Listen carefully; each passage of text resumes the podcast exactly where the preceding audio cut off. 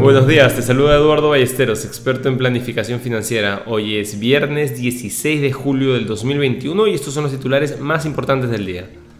En el plano local, la bolsa peruana viene acumulando un descenso del 26% desde su máximo nivel registrado en febrero de este año.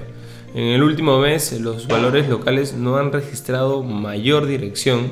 Esto coincide con la espera en la resolución del proceso electoral que muy probablemente anuncie a Pedro Castillo como presidente.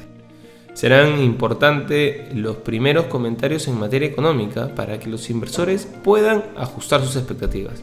El día de ayer el índice selectivo subió un 0.57% y el índice general un 0.30%. Por otro lado, el precio del dólar se mantiene en 3.95. Dentro del plano internacional en los últimos días, los principales índices han librado una batalla por la dirección, mientras los inversores siguen reevaluando las perspectivas de inflación.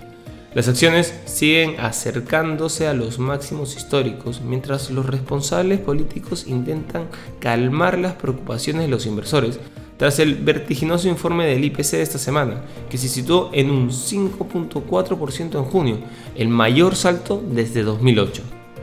Los futuros de las acciones abrazaron la línea plana durante la noche, mientras la historia de la inflación sigue su curso con la esperanza de que el capítulo transitorio termine antes de que aparezca un nuevo dato inflacionario sobrecalentado.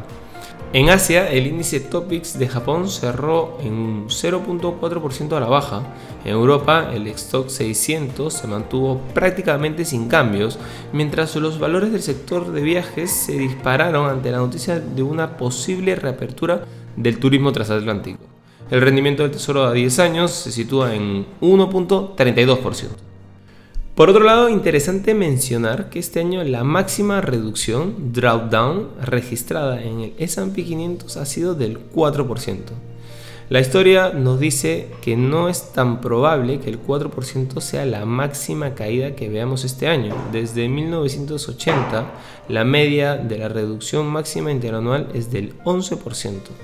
De esos 40 años, solo hubo dos, 1995 y 2017, en los que la reducción máxima fue menor que el actual 4%.